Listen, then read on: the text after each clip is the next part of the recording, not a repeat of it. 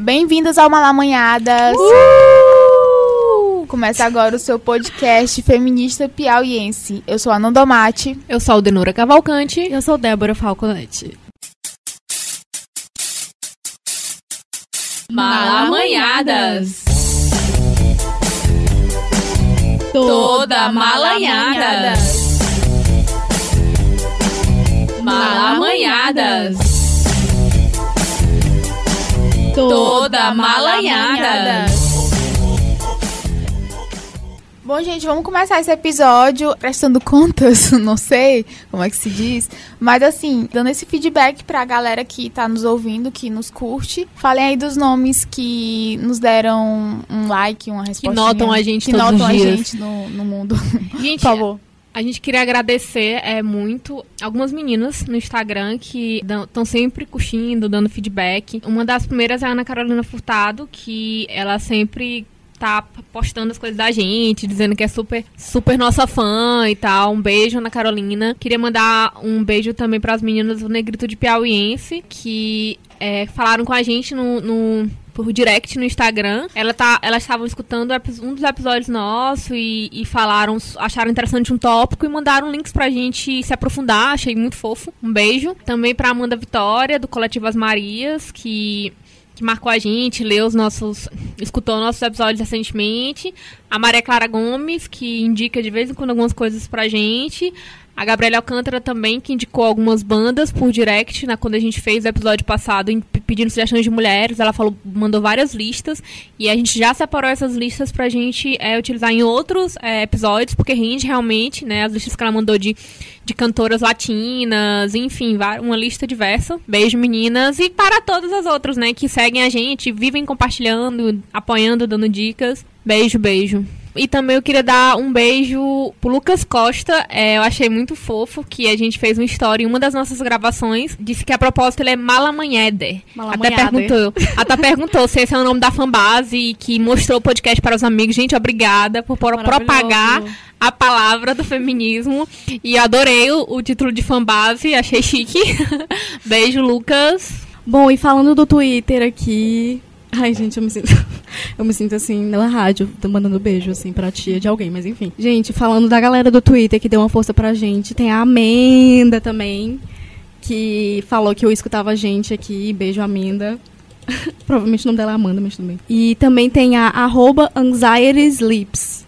é, foi muito engraçado. Ela falou que o sonho dela era falar muito massa de algum tema pra ser entrevistada pela gente. Então, assim, a gente tá de olho em você, Anxiety Sleeps. Você é a próxima. Fique esperta. Enfim, Tem a arroba Isa Brasileira, algo assim. Cisá brasileira. É, essa aí. Que é a ela- Marília, minha amiga. É, tua amiga? Ah, legal. Ela também fala algumas coisas com a gente. Sim, ela é uma fofa. É, tem também a Sani Mendes, que queria agradecer ela também, porque ela sugeriu um tema bem bacana pra gente falar, que é a relação da TPM, né? Dessa construção também da TPM em cima da mulher. Queria agradecer ao Cigarro Light. O arroba Ícaro, Araújo Ícaro, que, enfim, também é, compartilha, escutou nossos episódios. E também dizer que é, a gente está sempre ligado nas nossas redes sociais, comentando, respondendo e recebendo dicas. Temas de sugestões de temas, de, de sugestão de como é que a gente pode abordar determinado assunto, dicas de convidadas. Enfim, estamos aí fazendo esse Malamanhadas em conjunto, gente. Muito obrigada. E o que é que vocês trazem também, assim, de acontecimentos dessa semana, das últimas semanas, dos últimos, do último mês, assim, janeiro foi um, um mês bem longo, né, virou até meme, virou, virou meme na internet. Sei Acho lá, que a gente tem uma retrospectiva e mudaram as conjunturas da retrospectiva. Não temos mais anual, mas é mensal, porque é tanta coisa que tá acontecendo. Todo dia, todo dia acontece Todo dia. coisa. Tem o do menino, do Carlinhos Maia, que. Ah, o mais recente, O né? mais recente foi o do Carlinhos Maia, que é, se assumiu o, o relacionamento dele. é, Casou, na verdade. Casou, mas ele casou faz um ano, eu acho. E assumiu, botou nas redes, pediu desculpa por esconder o cara. E tava muito lindo, muito maravilhoso. Aí ele foi pro story dizer Ele que. suficiente. Ele não achou suficiente, foi pro story dizer que ele é um gay, mas ele é um gay homem. Ele é um gay homem. Não precisa andar de saia, não precisa andar de salto. Enfim, mais um. Né? Mais um homem passando vergonha.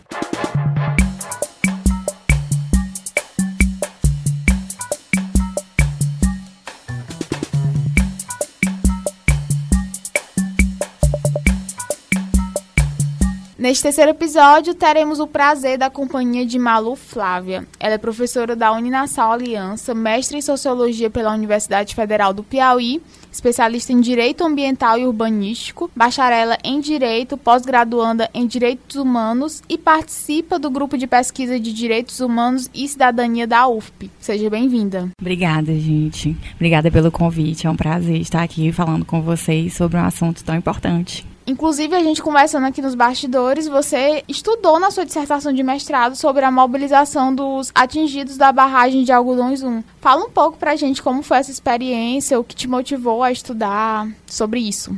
Então, quando eu entrei no mestrado, eu já vinha com a perspectiva de estudar conflitos ambientais, mas tentando trazer um pouco o aspecto humano, né? Já que, em geral, as pessoas, quando falam em causas ambientais, têm uma visão muito preservacionista, né? De preocupação com o meio ambiente em si e esquecem das interações das pessoas com o meio ambiente, né? A importância que tem também de proteger as pessoas. Então, é, o meu objetivo era falar um pouco dos impactos de uma não vou chamar de tragédia, porque, enfim, não é uma tragédia, é, é um... É um crime? é um crime, uhum. é um, uma falta de responsabilização do Estado por suas ações, com cuidado com as pessoas mesmo, né? Então eu, eu queria estudar os impactos ambientais sobre as pessoas. Aí eu percebi que eu não tenho preparo emocional para lidar com sofrimento uh, no início da pesquisa, e aí eu resolvi mudar o foco em vez de falar de impacto, que isso ia me remeter a trazer categorias como dor e sofrimento e fazer com que as pessoas relembrassem esses aspectos da vida, que eu não gostaria de fazer isso. E aí, conversando com minha orientadora, é, veio a, a ideia de de mudar o direcionamento, né? Então, em vez de trazer essa, esse foco para os impactos, a gente resolveu que seria interessante fazer uma análise da mobilização, né? Então, sair de dor e sofrimento para uma categoria uhum. de luta né, de resistência. E a partir de então, a pesquisa ela buscou analisar a mobilização das pessoas que foram atingidas, né, o que, que elas fizeram para se organizar, como se deu esse processo, e fazer essa análise a partir de uma categoria específica, que no direito a gente chama de litigância estratégica. Então, a gente fez essa análise da mobilização dos atingidos a partir dessa ferramenta que é a litigância estratégica, né, que consiste em fazer com que um grupo, no caso, os atingidos pelo rompimento da barragem de algodões 1, enquanto pessoas que tinham interesse específico, que era a reparação dos danos, eles conseguissem é, ter esse objetivo alcançado e, para isso eles usaram várias ferramentas de pressão em relação ao poder judiciário, obviamente, já que a gente está falando de litigância, mas também de pressão política. Uhum. E aí, é, mobilizando a esfera pública, né, sociedade, fazendo manifestações, a imprensa, como forma de fazer com que o poder executivo trouxesse uma solução que não dependesse necessariamente da decisão judicial. Uhum. Então, é, a, a, dissertação ela consistiu nisso, né, de trazer um pouco esse aspecto de análise dessa mobilização, de como eles utilizaram é, várias estratégias para conseguir alcançar esse objetivo e fazer com que o executivo, para além de esperar uma sentença, pudesse resolver o problema deles, mas não só em relação à reparação dos danos materiais e morais, mas pensando também em ações né, que pudessem trazer melhores condições materiais de existência para eles e pudessem assegurar também melhores condições socioambientais. Então, é uma ferramenta ampla que trouxe repercussões e eles ainda estão em mobilização para conseguir aquilo que eles desejam. Apesar de já ter tido um acordo né, inclusive homologado judicialmente, em que o governo se comprometeu a pagar a indenização para eles. Importante destacar que a gente vê constantes não, mas assim, é recorrente, né, matérias da, da, do pessoal da, lá da, da, da, região reclamando de atrasos, na verdade. Eu já vi duas, três, acho que todo ano sai alguma reclamando disso, né? Antes de eles conseguirem esse acordo, o Ministério Público entrou com ação civil pública e eles já tinham, em caráter de liminar, uma determinação para que o governo pagasse uma pensão, né, mensal para as pessoas pessoas foram atingidas, cadastradas, que era um valor bem pequeno, inclusive. Quanto, mas quanto era? Era 60 reais por pessoa. Por mês. Okay. Por mês. Nossa. E durante todo esse período, o governo diversas vezes atrasou o pagamento desse valor, dessa pensão, né? Uhum. Além disso, depois da, da, do acordo, né, eles houve sentença, né? Isso é ponto. Na, no, no, na ação civil pública houve uma sentença. Essa sentença foi confirmada em segunda instância. Né, chegou a ter recurso. Porém, diante das discussões dele sobre a demora, né? Que é o rompimento da barragem aconteceu em 2009. Sim. Dez hum. anos esse ano, inclusive. O acordo foi feito ano passado. Não, estou em 2019, né? Eu estou ah, confundindo os anos. 2017. Foi em 2017 o acordo foi firmado. quase 10 anos Caralho, depois. gente. Existe uma demora muito grande, né? Então, é, pensando justamente na demora que levaria para o governo fazer o pagamento dessa indenização por meio de precatórios, né? Considerando a urgência deles em, em tentar reorganizar as vidas, já que perderam tudo, né? Muitas pessoas, teve gente que perdeu membros da família. Muitas pessoas são idosas, né? Então, assim, eles tinham uma certa pressa em conseguir fazer com que essa indenização chegasse às mãos deles de forma mais rápida. Uma opção foi fazer esse acordo extrajudicial. Então, por, por meio desse acordo, eles fizeram uma concessão, digamos assim, em relação ao valor que foi determinado a ser pago judicialmente em relação à indenização. O acordo previu uma indenização um terço do que seria o pago judicialmente, né, determinado judicialmente, mas seria pago imediato, por meio de parcelas. O governo não pagou tudo é, de uma vez só, foi por meio de parcelas o acordo. Porém, para eles seria já uma vantagem, porque eles já receberiam, não teriam que esperar mais anos Anos e anos. incertos, né, assim, considerando a perspectiva deles, né. Mas ainda assim, com o pagamento desses, desses, dessas parcelas do acordo, estão havendo atrasos. É uma coisa recorrente em, em relação ao pagamento das indenizações, o atraso no pagamento. E para além da questão de financeira, né? Porque o impacto acaba sendo financeiro também. Como que tu, tu chegou aí lá, falar com as pessoas? Como é que tu sentiu e viu é, a mudança, sabe? Porque deve ter sido algo muito forte naquele sentido. Eu conversei com, com eu fiz uma série de entrevistas, né, Sim. eu fui primeiramente lá para conhecer mais. Quando foi, assim, da sua- tu, foi eu lá e fez a pesquisa? mestrado 2016, 2017. Ou seja, tu foi lá quase é, Eu cheguei mais de lá. cinco anos depois. É, foi, foi, de- foi bem depois. Eu, já, eu só conhecia a cidade antes, mas de passagem. Eu não, não tinha relação de proximidade. Algodões fica é, no- norte? É norte, norte, Cocal. norte do... Algodões fica em Cocal, É, mas pra- a barragem teve impactos não só em Cocal, também chegou até Buriti dos Lopes. É, não, só pra situar, é norte do Piauí, no É, norte do caso. Piauí, perto de. Cocal, Uhum.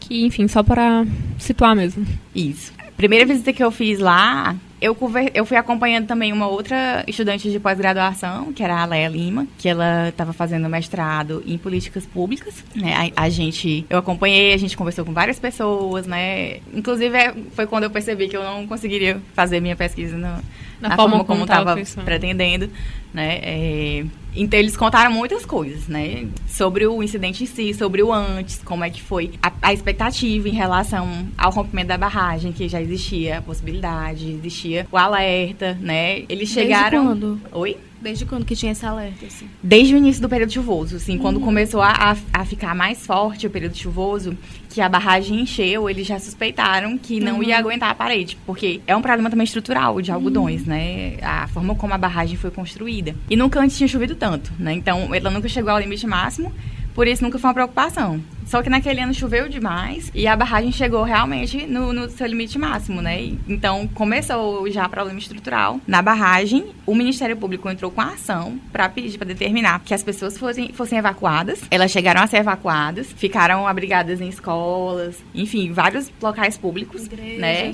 uhum. Igrejas, para sair do que seria, poderia ser uma zona de, de que a água poderia atingir. E aí teve a fatídica reunião, né, que, que o pessoal comenta muito, em que foram alguns técnicos, engenheiros, né, e atestaram que a barragem não tinha risco de rompimento, né? E aí eles determinaram que as pessoas voltassem. Quando elas voltaram, poucos dias depois a barragem rompeu. Então eles, eles contam muito da apreensão deles em relação a isso, de como foi, né? Do barulho. O pessoal na cidade conta que ouviram barulho, né? Que o pessoal ficou aterrorizado. Tem gravações, tem vídeos, tem, tem vários materiais sobre isso, né?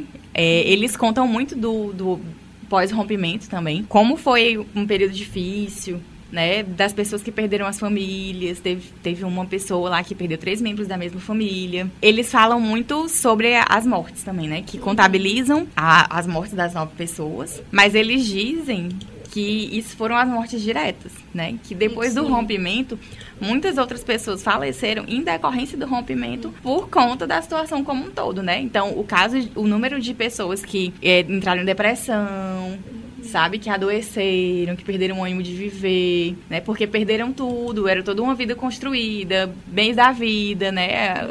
É uma relação também a gente precisa destacar que são pessoas do meio rural que não tem a relação com a terra como a gente aqui na, na cidade, no meio urbano, tem. Então, elas perderam o bem da vida, né? O, a casa onde se moraram a vida inteira, as suas coisas, né? Perderam conhecidos, saíram do lugar que estavam acostumadas, Hum, mudou toda a forma de vida, né? Então muitas pessoas entraram em depressão, né? Acabaram falecendo e eles contam muito isso, né? De que não, não se dá atenção também à saúde mental, Uhum. inclusive, de quem sofre é, com um impacto grande desses, né? Com um desastre desse que, que foi o rompimento de uma barragem. né? Então, foi uma coisa que não deram tanta atenção a eles, é, a assistência psicológica, e que afeta muito, inclusive ainda hoje, na Sim, verdade. Com certeza. Malu, indo nessa pegada, né, nessa questão do impacto humano que, que teve tanto na barragem de algodões, a gente teve o caso mais recente, que talvez, infelizmente, seja o maior, né, entre aspas, desastre que aconteceu por conta dessa, dessas de barragens, que foi o caso de Brumadinho, né? Só para situar um pouco, para quem não tá vivendo no planeta Terra, Brasil, é, foi é, aconteceu no final de janeiro, né? Dia 25 de Dia janeiro, 25. mais precisamente. Foi a questão do desastre que aconteceu com rejeitos da mineração no Brasil, né? Que foi a barragem lá de Brumadinho, que é localizada na região de Córrego do Feijão, que fica no município de Brumadinho, que é um município bem próximo, próximo não, 65 quilômetros de Belo Horizonte, em Minas Gerais. É uma, uma, uma barragem que é controlada pela Vale. Então, assim, acabou superando o número de desaparecidos, de mortos, ao que aconteceu em Mariana em 2015. E tem, tem matérias, como teve uma da BBC que eu tava lendo, que diz que, que alguns especialistas avaliam que esse caso, né, enfim, pode ser considerado um- o pior do mundo em três décadas. A gente nem pode nem mensurar, assim, exatamente o, o fim daquilo, né? Porque, inclusive, Mariana, as pessoas ainda estão tentando entender, imagina o Brumadinho que aconteceu há menos de um mês. Ou seja, é muito, é muito forte pra gente ver isso, sabe? De Brumadinho. O curioso que a gente precisa apontar nas questões ambientais quase sempre é que os impactos ambientais nunca são pontuais nem localizados, né? Então, quando a gente fala de um incidente como o de Mariana, que a gente lembra que é, rompeu a barragem do Fundão, né? E atingiu a cidade, a gente precisa lembrar né, que não só as pessoas que perderam vidas, perderam suas casas, perderam seus bens, foram atingidas. A gente precisa lembrar que a gente teve rejeitos sendo derramados no rio, né? Esse rio afetava uma série de comunidades, um monte de cidades, né? Ah, a gente teve rejeitos sendo localizados na Bahia, né, algum tempo Nossa. depois, para a gente pensar no fluxo das correntes oceânicas. E que, na verdade, esses impactos ainda não foram bem medidos, né? Quantidade de animais que, que foram afetados, como o bioma como um todo foi afetado, né? Qualidade de vida da população. Lembrar também que em Mariana, as pessoas ainda hoje, as pessoas falam, ah, que é uma empresa poderosa, que tem dinheiro, capital, vai resolver e reparar os danos. Vai nada. Pois é, né? Então, assim, Mariana, ainda hoje as pessoas esperam, né? Ainda hoje as pessoas esperam por reparação, Sim. né? Sem falar nos prejuízos ambientais. né? E a gente precisa considerar como o poder econômico é perverso. Porque além de as pessoas ainda estarem aguardando uma, uma reparação, elas são julgadas pelo restante da Sim. sociedade porque querem reparação.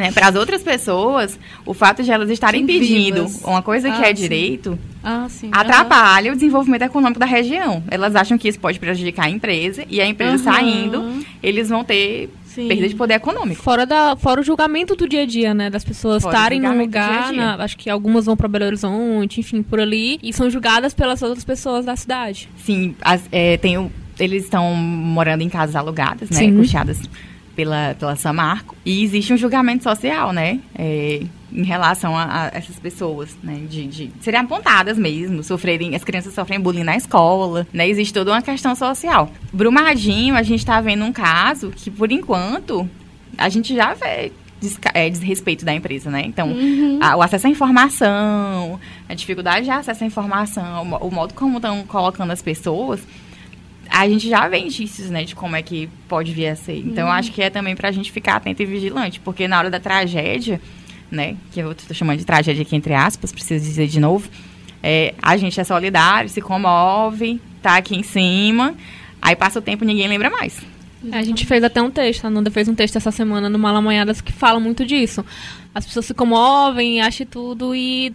Ah, tem que ter alguma coisa, tem que resolver, tem que punir, mas daqui a um tempo não lembra mais, né? E, vota de uma forma bem responsável e sem ao, me, ao menos assim, né? Já que tem aquela comoção, já que você se toca de alguma forma com as causas ambientais, com a vida humana, por que não lembrar disso no voto, né? Então é bem complicado isso mesmo.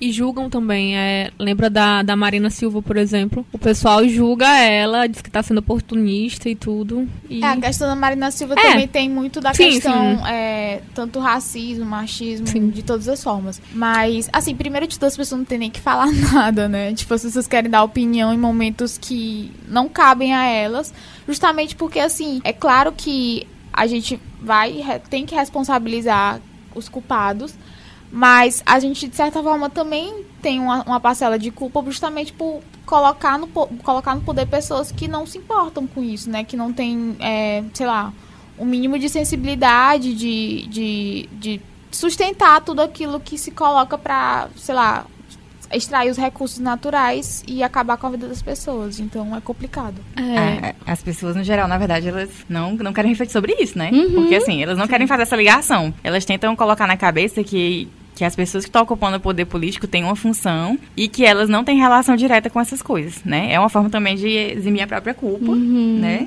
De Sim. pensar a sua responsabilidade na hora de exercer esse aspecto da política, né? E acho que as pessoas, inclusive, têm que pensar mais sobre política, o que é política, de fato, de pensar não só nessa política partidária, como uhum. a política, né? Elas têm que entender que são seres políticos e vivem em sociedade. Então, tudo está interligado, né? Todas as nossas ações, todos os nossos, nossos posicionamentos, toda a nossa participação social é política. Sim, é, a política está aí na vida de todo mundo para além do voto, né? E, e assim, é dessas questões, desses ditos desastres ecológicos que acontecem, que na verdade são desastres pela, pela é, condição de tragédia, né, da, da situação e tal, de ser trágico, mas que eles não são acidentais, eles não acontecem por acaso. O próprio modo é, de produção extrativista, do modo como ele se organiza hoje, tem se organizado, na verdade, ao longo dos séculos e da história do Brasil toda, ele é um modo de produção violento. Então, por isso que quando acontecem essas situações, a gente fica assim, meio que muito chocado, na real. Mas assim, a gente já tá sofrendo os impactos normalizados ou normatizados disso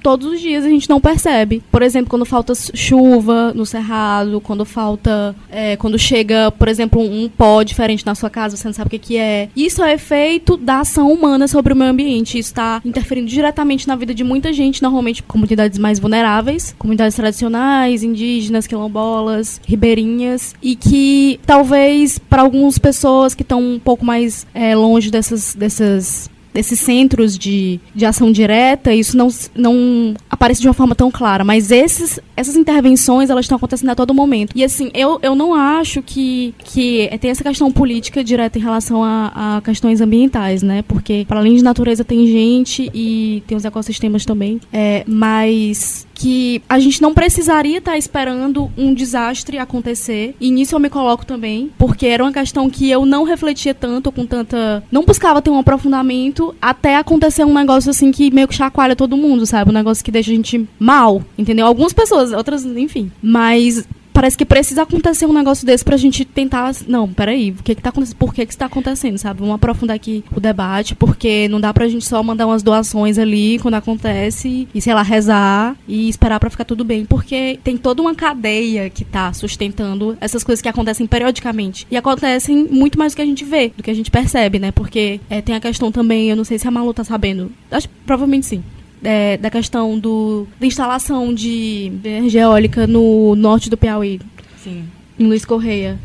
Sim, na Pedra do Sal, principalmente. Isso, na Pedra do Sal, exatamente. É uma empresa é, privada que nem é brasileira, que chegou lá na, na, região de Pedra do Sal, aqui no litoral piauiense, e implantou uma usina de energia eólica. E essa energia eólica, é, essa usina, quer dizer, ela está afetando diretamente a vida da população que mora ali no litoral e que sobrevive da pesca, porque está alterando toda a dinâmica dos ventos e aí as pessoas têm dificuldade para pescar, dificuldade para se para se própria subsistência. E aí tem toda essa, essa questão assim de desenvolvimento, desenvolvimento sustentável, economias verdes, enfim. É uma questão muito muito complexa e que eu acho que a gente tem que ter muito cuidado quando for falar e, e é isso.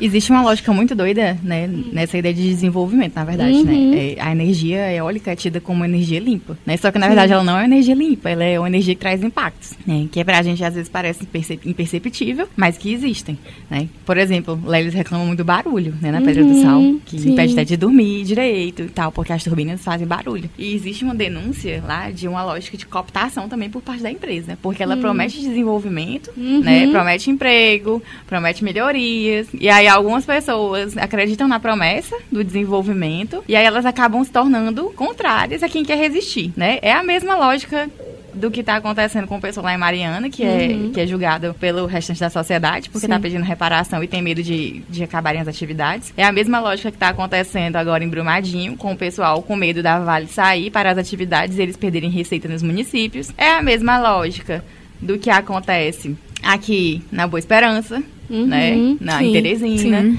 Né? Então existe todo esse discurso do desenvolvimento, né? Inclusive é, é um ponto que a gente precisa questionar, né? Uhum. Que, que Até desenvolvimento quando é vai esse? até que ponto vai esse desenvolvimento? Pra quem? Pra né? quem? Pra quem é. É. esse desenvolvimento, né? E por que que necessariamente desenvolvimento é vendido sempre como algo bom e a gente não questiona, Uhum, né?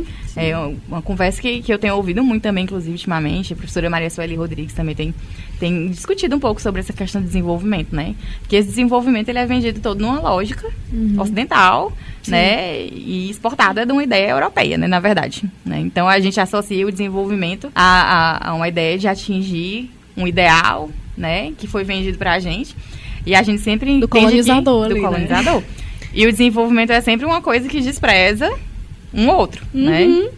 É, as- como a gente está pensando aqui na- nessa relação, inclusive rural-urbano, Sim. né? O, o urbano é o desenvolvido, o rural é o atrasado. Uhum. Para desenvolver o rural é para transformar em urbano. Né? As pessoas não têm uma visão diferenciada sobre isso. É, tu falou da questão do colonizador, isso me lembrou. Tava assistindo um vídeo, um documentário, na verdade, do Brasil de Fato, que ele fala sobre o caso que aconteceu em Barcarena, no Pará. É, só pra situar, é, é um município do Pará, nordeste do Pará, que ele enfrenta uma, uma contaminação constante e que não tem um alcance determinado, provocado pelo vazamento de rejeitos de bauxita vindos da- de uma barragem de uma grande mineradora, a Hidro. E nesse documentário, uma das fontes que norteiam o documentário é o Carlos Bordalo, que ele é deputado estadual do Pará. E na época que foi feito o documentário, em 2018, é o 2019, do- 2017, é, ele era da Comissão de Direitos Humanos e Defesa do Consumidor. E no vídeo ele faz essa comparação, comparar a presença dessas grandes empresas, né, esse de que fazem esse ciclo de exportação mineral no local com a questão do colonizador e do colonizado, que não tem nenhuma diferença. De, aí fala dele, né, que ele diz que não tem nenhuma diferença de quando os portugueses chegaram e enganaram nossos povos originários com ouro de tolo.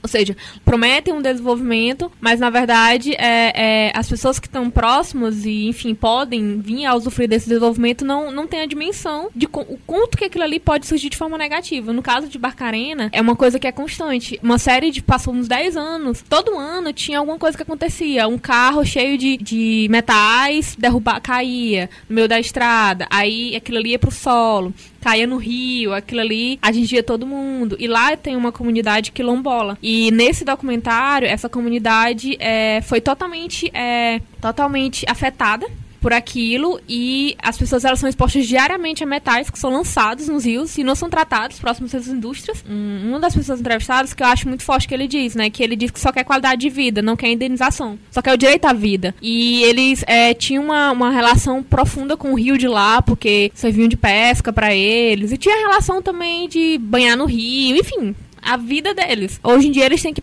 pedir para as crianças pararem de banhar no rio, porque senão pode acontecer uma coisa, um, desa- desastre muito grande. E muito me marcou também a questão de que a, a moradora disse que hoje em dia eu tenho que comprar peixe no supermercado. Antes eu, eu, eu, eu pescava o peixe. E hoje eu tenho que comprar o peixe, porque senão eu posso morrer. E ela fala que uma vez depois de que corrompeu lá, né, que enfim, foi em 2018, 2016, eu acho, uma coisa assim. Ela disse que foi, uma- foi beber água do rio e tava com gosto de detergente. E as pessoas pediram, é, meio que proibiram as comunidades de beber aquela água daquele rio, porque, enfim, né? Não, é, era um, um impacto para elas. Ou seja, é, até que ponto, né? Para quem beneficia esse desenvolvimento nessas cidades e tudo. E as comunidades que são mais afetadas são as comunidades ribeirinhas, quilombolas, indígenas. Em Brumadinho teve a, a, as aldeias indígenas que estão sendo afetadas muito. Ou seja, é algo que é muito grave. Curioso que quase sempre atinge comunidades tradicionais, como a gente Sim. chama, né? Porque são comunidades que estão mais ligadas à natureza e que Sim. existe uma lógica de, inclusive, de preservação diferenciada, né? Eles acabam sendo os mais afetados, porque esse projeto de desenvolvimento, ele foca em atingir áreas que ainda não foram, toca não foram tocadas, né? Então, por mais que esse discurso de desenvolvimento tem que ser sustentável, a gente percebe que não é sustentável, é uma lógica de exploração da natureza. E- Traz um impacto, sempre vai trazer um Traz. impacto. E aí a gente avalia os impactos ambientais, mas esquece de avaliar os sociais, né? Você está falando de uma situação que está afetando a qualidade de vida em termos de econ- econômicos, né, da população. Então a pessoa ela tinha os meios de subsistência, ela Sim. tinha o rio, né, podia beber água, agora ela tem que comprar. Isso acarreta gasto. É a mesma coisa com o pessoal que foi atingido lá pela barragem de algodões. Eram pessoas que plantavam, que criavam seus animais, foram atingidas pelo rompimento, passaram a não ter trabalho, porque elas trabalhavam criando a Era uma própria- na própria vida. roça, então elas se, se mantinham, Sim. né? E o dinheiro que elas conseguiam era vendendo o excedente de produção, trocando, né? E aí elas não têm mais onde plantar, nem como criar animais, e aí passam a depender de programa assistencial, né? Isso tem um impacto. E serem julgadas por isso. E serem julgados por isso, né? Porque estão sendo pessoas dependentes, né? Segundo alguns, né? Então a gente tem aí um impacto também econômico e um agravamento da desigualdade social. Outra, né? Vou, vou, vou fugir um pouco da, da ideia aqui de discutir desastre de barragem. Isso acontece também no agronegócio. Sim. Olha isso do Piauí, gente Sim, exatamente. né? A contaminação que tá tendo lá com relação aos agrotóxicos, né? Tem uma matéria do que saiu no The Intercept ah, em setembro de 2018, eles contando co- como o glifosato está contaminando leite materno, atingindo as crianças, está tendo um aborto a cada quatro grávidas, Sim. sem contar os conflitos agrários que estão tendo na região. E o medo da população de falar sobre isso, né? Inclusive, nessa matéria, as pessoas vão. A, essa quantificação desses dados são. A maioria dos dados são subnotificados. Ou seja, a, a equipe do hospital que recebe a mulher que está ali com, com índice de aborto, esse tipo de coisa, eles marcam como é, possível causador a questão do- dos agrotóxicos e tudo, mas sem a, a, a mãe dizer porque ela não diz. Porque, enfim, é subnotificado. Porque se ela disser, pode chegar no patrão do esposo dela, que trabalha naquela fazenda, e, enfim, a família dela vai ser atingida. Ou seja, é uma coisa que a cidade toda sabe, mas não fala. E se eu não me engano, o glifosato ele é 5 mil, ma- 5 mil, mil vezes, né? Mas. É, Se for saúde. É, na nossa, tá, tá 5 mil vezes, num nível 5 mil vezes maior na nossa água do que em países, por exemplo, como a Europa, alguma coisa assim. Hum. Tem vários países que ele é proibido, na Sim, verdade, né? exatamente. É, a gente Enquanto os políticos falar. aqui comemoram que ele pode ser usado. Exatamente. É, a- eu queria falar exatamente sobre também sobre o agronegócio, mas antes queria é, falar um pouquinho mais sobre esse negócio de esse conceito, né, desenvolvimento sustentável. Que normalmente quando a gente tem as duas palavras juntas, é, o desenvolvimento numa concepção capitalista ele se apodera do conceito como um todo, assim, na prática, né? Numa lógica de, de desenvol- desenvolvimentista, né? Que a gente percebe que desenvolvimento sempre é colocado como uma coisa positiva, como uma coisa que vai trazer melhorias, trazer empregos, como é, quando a empresa chega num lugar, se promete até que vai ter universidade no lugar, que vai chegar um monte de coisa, que que a cidade vai crescer e que vai enriquecer, mas na verdade na prática isso não se aplica.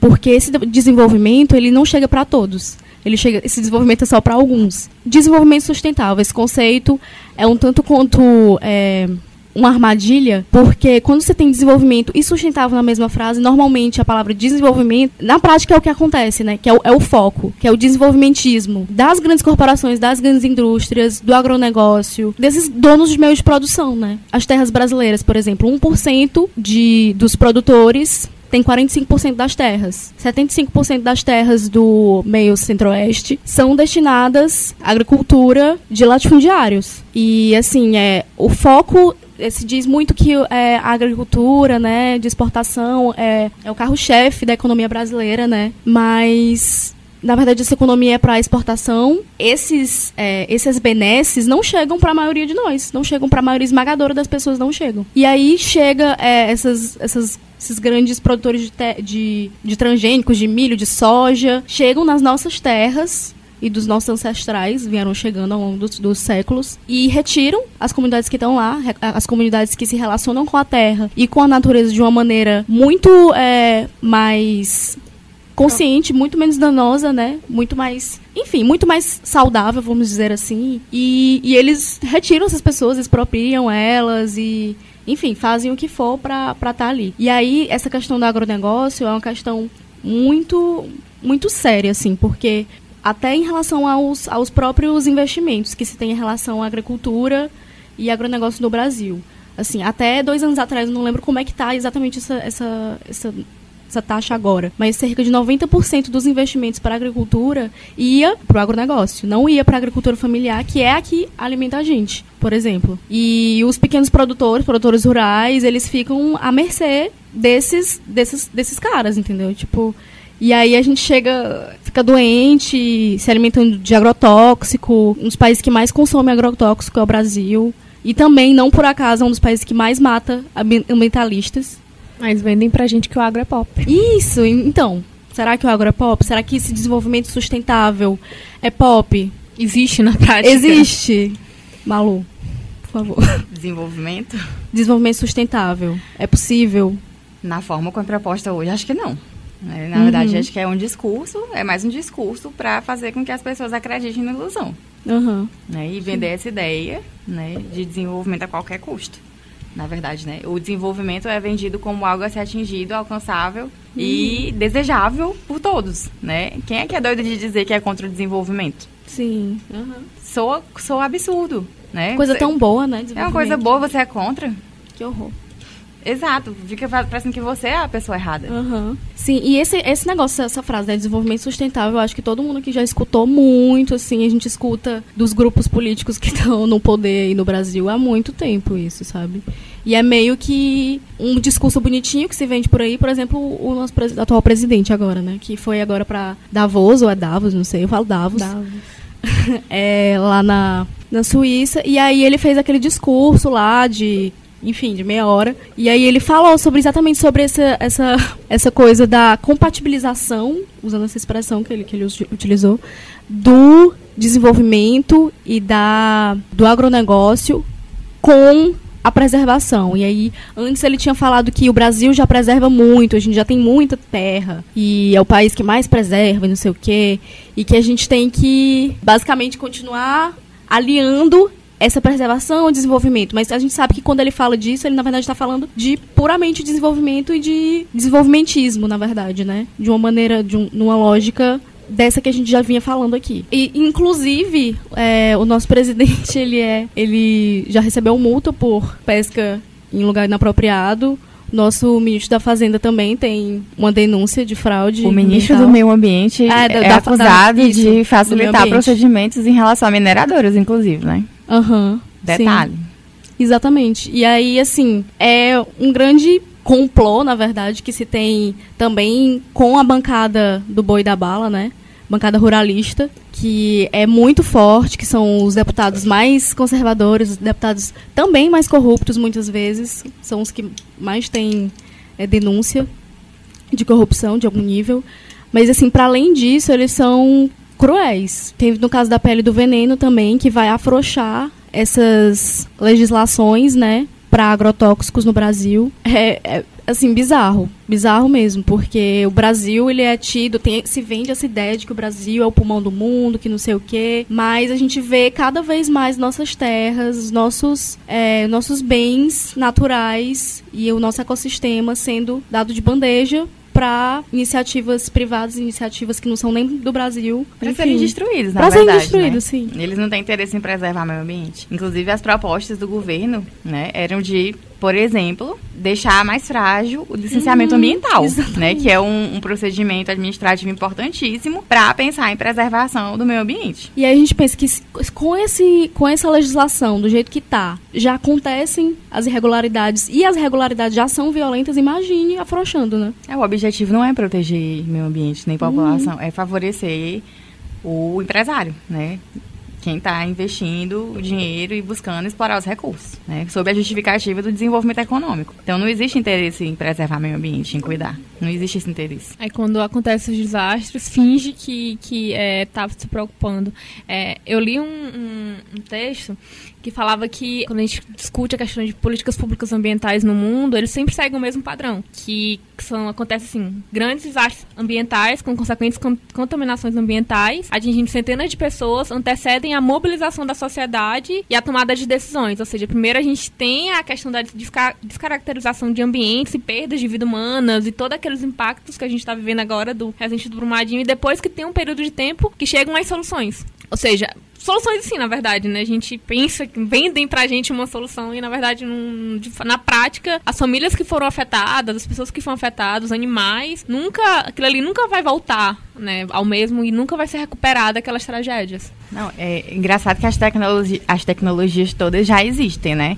Então, quando o incidente criminoso em Mariana aconteceu, já existiam tecnologias suficientes para evitar que aquilo acontecesse. A prevenção, mas nunca Só não prevenção. aplicaram. É. Depois de Mariana, começaram a questionar, né? E aí a gente tem agora o ocorrido em Brumadinho. A gente teve, depois do ocorrido em Brumadinho, decisão saindo sobre questões que foram é, discutidas em Mariana. Né? Então, te, existiram ações judiciais que foram é, é, dada entrada na justiça, né, o Ministério Público, enfim, outros órgãos de, de defesa e fiscalização, é, acionam a justiça para evitar que algumas coisas fossem feitas, né, como, por exemplo, o modelo de barragem. E aí, anos depois, com outro acidente, é que a gente vai ter o judiciário se mobilizando para atender uhum. essas demandas. Então, Uh, legislações. A gente já viu aí uma série de notícias colocando que vários deputados, enfim, estaduais, federais, já, já existia uma mobilização política nesse sentido de trazer uma regulamentação para que trouxesse mais segurança ao, às barragens de rejeitos de mineração, inclusive, que estão com o processo parado, né? Então existe a discussão no calor do momento, que não se perdura, né? Uhum. É uma discussão que. É do calor do momento, É, do calor do disse. momento mesmo, né? No, no, a mobilização morre, as pessoas param de se comover, então param uhum. de dar uhum. atenção a isso. É uma coisa que fica como estava. E aí a gente vai ter de novo tragédias acontecendo, né? Então, se depois de Mariana as pessoas tivessem feito o que deveriam ter feito, na verdade deveriam ter feito antes para evitar que uma coisa como que aconteceu em Mariana acontecesse. É, mas se elas tivessem realmente, não vamos deixar que isso aconteça de novo, o que aconteceu em Brumadinho não, não teria acontecido. acontecido. É como eu vi uma matéria do The Intercept é, recentemente, né? Que as tragédias como de Mariana e Brumadinho, no final, no, saem bem baratos para as, as, as, grandes mineradoras e as grandes empresas, para Vale, por exemplo. Porque para eles é muito mais fácil, é, é, que na economia de mercado, essas empresas elas buscam mais lucros, menos custos. Então, você trajar rejeitos de mineração ou dejetos, como o presidente fala. É um custo, não é uma receita, né? Então, assim, é muito mais fácil eu, eu deixar como tá, eu como grande empresa, né, a Vale, deixar como tá do que pensar em algo de prevenção e de tentar remediar, tentar ajeitar aquilo dali antes de da, do estouro acontecer e da tragédia que a gente está falando aqui acontecer. Não à toa, depois do que aconteceu em Brumadinho, na segunda-feira as ações da Vale caíram na Bolsa de Valores, Sim. né, porque as pessoas viram que tinha sido incidente, a empresa ia trazer, ia ter prejuízo, etc e tal. No outro dia, as ações voltaram a subir porque eles perceberam que o impacto era pequeno, era ínfimo, não Eram ia... só pessoas morrendo. Eram só pessoas morrendo, é em termos econômicos, isso não é grande coisa.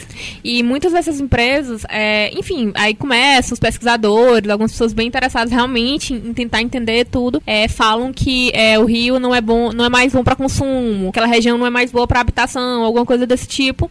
E as empresas insistem em dizer não, não, não, não, não tá ruim. É uma coisa que pode ser melhorada ali, a pessoa pode voltar a beber daquela água e tal, mas que na verdade não é assim. Na prática você vê famílias continuando adoecendo por conta daquela, daquela tragédia, daquelas coisas que aconteceram ali naquela região, né? É, e assim, infelizmente, é, a gente fala.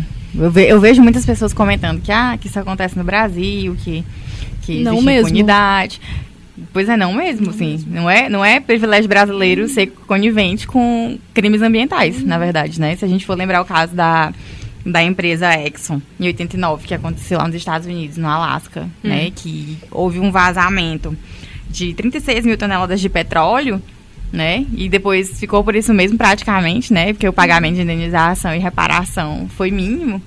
É, é um movimento mundial, uhum. né? Então, assim, não é privilégio nosso ser conivente com isso, infelizmente, né? Sim, é, é uma questão que vai muito além das questões regionais. Claro que a gente fala daqui porque, enfim, nossa realidade e, e também é um dos países mundialmente se está de olho nos nossos recursos, né? Não só dos nossos, mas também dos nossos, assim. Porque, inclusive porque esses países, Europa, os Estados Unidos, Canadá, eles já acabaram com o ecossistema deles e tem que Querem acabar procurar, com o nosso. É, tem- que procurar novos territórios para explorar, enfim. Mas eles querem acabar conosco com a- e dando a justificativa que a gente não cuida.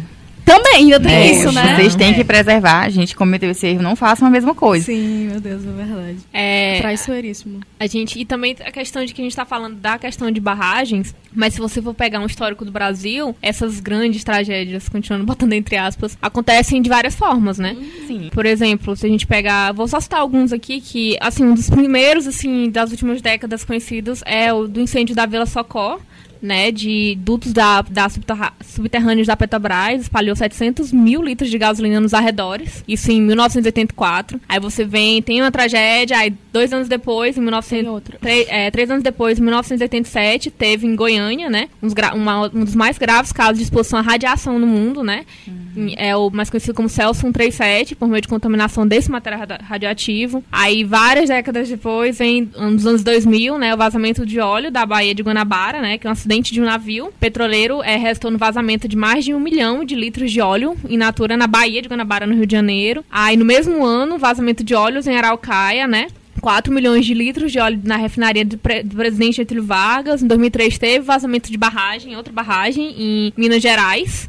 Olha, a gente vem em Minas Gerais, tem duas aqui, mas antes já aconteceu também, né? Enfim, e em 2000 2007 também teve rompimento de barragem em Miraí, né? Em Minas Gerais também. Ou seja, é, parece que realmente ninguém tá nem aí pra isso, porque acontecem sérios e sérios casos, e de, diferentes casos, na verdade, não só de rompimento de barragem, e na verdade ninguém tá nem aí pra essa, pra, pra essa preservação e esse cuidado. E no mundo todo. Eu preciso fazer uma parte e dizer que as tragédias socioambientais não são só de rompimento de barragem, é isso que Sim, está falando. Justamente. A própria construção de barragem é uma tragédia, Sim, sim. né? Então a gente precisa, para além de pensar nesses incidentes que ocorrem quando as coisas saem do normal, Uhum. O Né? normal já é o violento. normal já é violento. Então se a gente pegar o exemplo de Belo Monte, por exemplo, né? Sim. A construção de Belo Monte foi criminosa. Sim. né? Be- Belo Monte não deveria ter sido construída. Então, o Ponto. próprio, o próprio projeto, né, a forma como se dá a colocação do empreendimento como esse, é violenta, é criminosa. Né? E desconsidera o ecossistema, desconsidera o meio ambiente, destrói o meio ambiente, na verdade, e afeta a vida de- da população toda que está em torno. Né? Então, quem morava ali ao redor da- de Belo Monte teve a vida destruída, né? Tanto as comunidades indígenas como os ribeirinhos, né? Cidades ao redor tudo foi afetado. né? Então a gente precisa também fazer eh, essa pontuação de que o- a, a, a própria intervenção, às vezes, desses projetos de desenvolvimento, elas são criminosas. Como a gente já falou aqui também, inclusive, né, do próprio agronegócio, a forma como se instala. Das usinas eólicas, né? Que, que vem com um discurso bonito e, e em tese são melhores, mas na forma como elas se colocam, muitas vezes é violenta, né? Que a gente precisa falar sobre isso. Pois é, e aí, assim, o que se percebe é que, assim, esses impactos naturalizados e não naturalizados, os mais bizarros e os que não se fala, eles acontecem no mundo todo, assim. Eu- é, a Aldenora estava citando vários casos e eu fiquei imaginando cada um desses casos acontecendo em cada um dos países do mundo. Assim, desses É, se você impactos. for pegar várias. pegar listas desses casos, você encontra assim, Em tudo, imensos, é. assim. Eu encontrei vários de Brasil, mas enfim, se eu for começar a citar, ia ser vários. Exatamente. assim. E aí esses impactos eles chegam aqui no Brasil também, de uma forma menor, mas a gente não percebe. E assim, a longo prazo, ao longo das centenas de anos, o que, que a gente está fazendo, né? Que a gente não, o que, que eles estão fazendo e a gente está deixando. Vamos dizer assim. E fora que isso é o que a gente. Isso é o que chega pra gente na questão de notícia, porque muitas das coisas não chega à imprensa. Muitas das coisas, é, o, o impacto daquilo dali Minimizado. é minimizado. É minimizado. Abafado também, né? Não, muita, muita coisa passa realmente é, em diversas situações como estardalhaço Uhum. de ativista, né? Sim, Na verdade. né? é. Então, muitas dessas discussões, inclusive, que a gente está fazendo aqui, para algumas pessoas que vão ouvir, vai parecer só É que loucura, a né? gente é doido, Sim. teoria da Sim. conspiração, tá falando besteira, quer barrar desenvolvimento, né? Uhum. É contra a usina hidrelétrica. Mas né? aí eu pergunto para essa pessoa que tá ouvindo e tá pensando isso, quanto desse desenvolvimento chegou para você, né? Desse lucro aí, Desse quanto você lucro aí. recebeu? Pois é. E aí é um discurso que ele é introjetado na gente de uma maneira muito cruel, assim. E eu. Porque a gente a- aprende a se, ser docilizado, entendeu? A gente aceita. E aí se paga o preço, algumas pessoas pagam muito mais. E a gente vai deixando. Mas eu não consigo deixar de desassociar essa, essa postura que se tem em relação ao meio ambiente, em relação ao planeta, ao modo de produção capitalista. Eu, assim, eu não consigo ver é, uma saída sustentável, uma saída saudável e, e de uma relação menos hierárquica entre homem e natureza que perpasse por um, um capitalismo, assim. Eu acho que é da semente do capitalismo, obviamente, né? Tá, tá se aproveitando e se utilizando da natureza e do do material humano, da material de força humano para lucro. E assim, isso é muito, muito doido, porque, por exemplo, a questão dos, do uso de canudinho plástico, né? Que de vez em quando se faz eu acho um pouco engraçado. Na verdade, não é engraçado, mas se faz esse estardalhaço assim em relação a canudo de plástico, por exemplo, não vamos mais usar, porque é uma questão que as pessoas pensam assim, não, eu tenho responsabilidade, elas conseguem discernir, né, que elas têm uma responsabilidade nessa parcela de poluir o meio ambiente e tal, e de também estar tá destruindo o meio ambiente, mas eu fico pensando assim, gente, o efeito do teu canudinho de plástico, ele é tão ínfimo comparado com o efeito de toda essa cadeia capitalista, assim, sabe? Não que a gente deva naturalizar o canudinho de plástico, tudo que seja de plástico, que a gente não deva fazer nada no nosso dia a dia, né? Mas, assim, sabe o que mais, né? Que é para além, né? Eu é. acho que isso é uma coisa que a gente precisa repensar e discutir, na verdade, porque a gente fica pensando nas nossas ações individuais, e óbvio que elas são importantes, Sim. mas eu acho que tudo isso faz parte de um discurso também de jogar responsabilidade no sujeito, uhum. que é uma ponta bem fraca na cadeia, e que, na verdade, Exatamente. o poder que ele tem de mudar as coisas e o impacto que ele causa sozinho é muito pequeno, é muito pequeno uhum. em relação a quem, de fato, é o grande poluidor. Uhum. Né? É. Então a gente precisa discutir um pouco isso. Sim. Ok, eu posso deixar de, de, usar os copinhos de plástico, de usar, de usar os canudinhos, água, é. usar menos sacola plástica. Sim. E isso tem um impacto, óbvio, grande se a gente juntar milhões de pessoas fazendo a mesma coisa. Sim, e é importante mas, também, bom, mas... Existem outros impactos bem mais prejudiciais é. e a forma como a nossa cadeia produtiva é estruturada que faz com que a gente chegue nesse ponto. Uhum. E aí é uma coisa que a gente precisa discutir. Inclusive, quem é que produz os plásticos, uhum. né? E tal. Por que, que a gente mudou do saquinho de papel para sacolinha de plástico, de plástico é. né? Então, assim, a, gente, é. a, gente, precisa falar sobre isso. E assim, em relação ao canudinho de plástico, tipo assim, a gente não vai mais comprar canudinho, mas eles vão dar um jeito de vender plástico de alguma outra forma pra gente, entendeu? Então, tipo assim, e é uma questão, cara, é uma questão séria pra caramba, assim, e eu, isso que tu, que tu tem falado, assim, que a Aldenora também falou, de como do, quando gera esse impacto, assim, da notícia, da tragédia, da, da imagem lá da, da mulher chorando porque perdeu o filho e tal, e que todo mundo sente e que daqui a um ano ninguém lembra mais, e a gente até passa a julgar as pessoas que estão lutando por direitos, a gente não, né? Falando assim, isso é, passa muito assim, é, perpassa diretamente a questão de que não se aprofunda o discurso e não se amplia no sentido de prática política disso, né? A gente não se apropria de fato dessas, desses conhecimentos, a gente não busca tanto. Eu tava, tava lendo, né, para esse, pra esse episódio aí. Eu achei um, um livro, o PDF de um livro, é Bem Viver. Não, não sei se tu, tu já leu. Já.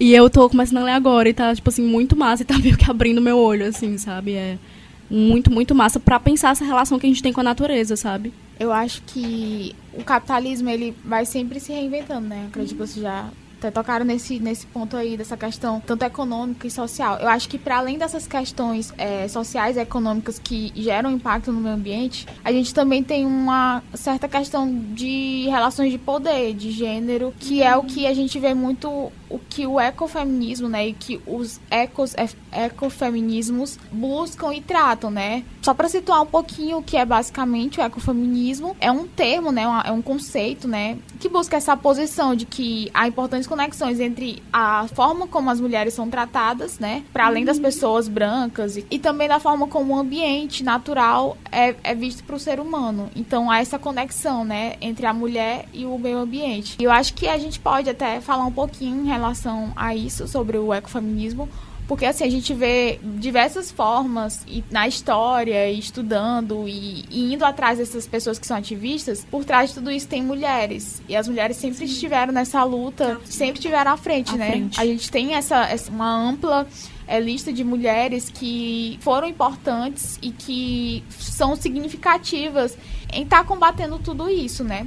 E assim, o feminismo e a ecologia, ela tão assim relacionados, relacionadas nessa, nessa revolta contra a dominação humana, né? Hum. Então a gente poderia falar também um pouquinho do ecofeminismo, né? Contra a dominação humana e a dominação masculina também, né? Porque a gente sabe que quem, quem são os donos dessas empresas, desses grandes latifundiários, por exemplo, são homens também. É, né? eu, eu tava lembrando aqui de, de. Também, puxando um pouco desse gancho de falar das mulheres, né? De que as mulheres também sofrem um impacto diferenciado dentro das Com tragédias certeza. socioambientais, né? E aí eu me lembrei de um trabalho coordenado, inclusive, pela professora Maria Sueli Rodrigues de Souza, né? Que foi um- uma pesquisa desenvolvida no âmbito do, do DIUCE, né? Então, do que é o, o Grupo de Pesquisa e Extensão Direitos Humanos e Cidadania. E aí dentro do DIUCE surgiu o coletivo Antônia Flor, que inclusive Uhum. Antônia Flor foi uma mulher piauiense que batalhou pela reforma agrária, né? E teve uma importante eh, participação na defesa dos direitos pela territorialidade aqui no Piauí. Eh, e, e esse pessoal fez uma pesquisa no âmbito de um projeto do Ministério da Justiça. cheese. E aí, isso, isso resultou em um relatório chamado Critérios para Indenização em Processos de Desapropriação de Imóveis Rurais, os casos de desapropriação por declaração de utilidade pública da Ferrovia Transnordestina e Parque Nacional Serra da Capivara. Né? Então, foi um projeto que discutiu alguns desses empre- grandes empreendimentos que chegaram no Piauí e afetaram as pessoas. E neste relatório, uma das coisas que foi discutida foi justamente como as mulheres sofrem de forma diferenciada com, com isso, né? É, eu também discuti isso um pouco na, na minha dissertação, trazendo já o caso de algodões, mas nessa lógica, por exemplo, do, do meio rural, né? As mulheres têm algumas tarefas diferenciadas, né? Tipo, como responsabilidade pela água, o próprio cuidado com os filhos, que é próprio já do patriarcado, né?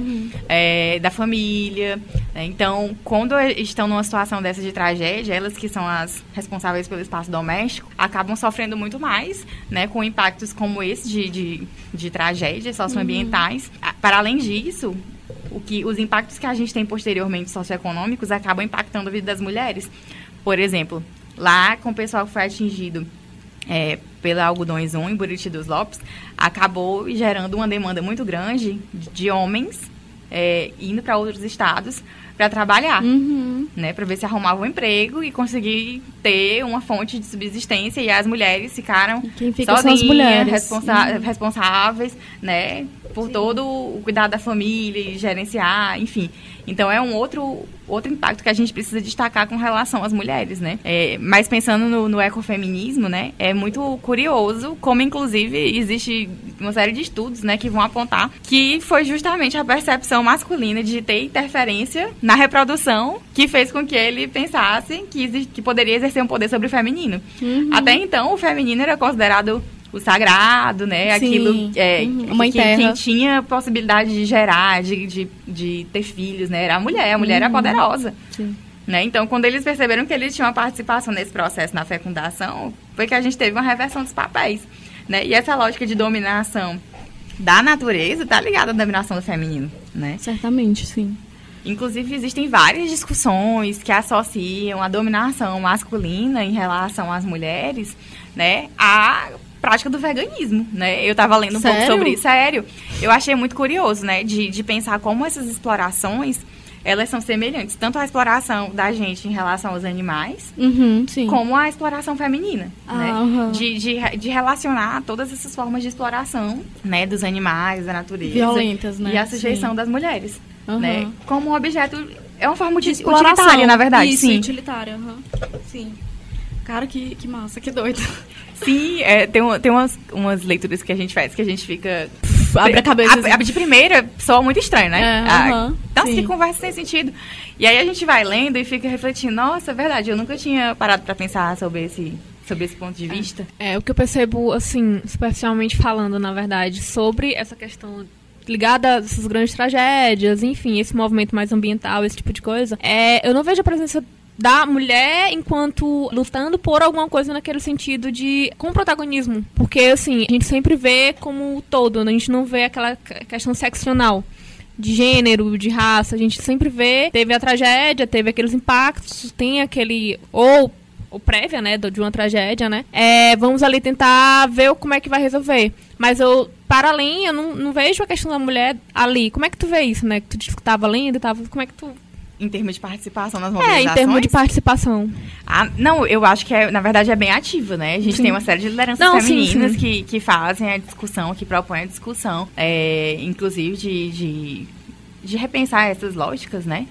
É, inclusive, citando o exemplo de algodões, quem fez a articulação, a mobilização toda do pessoal em Buriti dos Lopes para a luta por direitos foi uma mulher.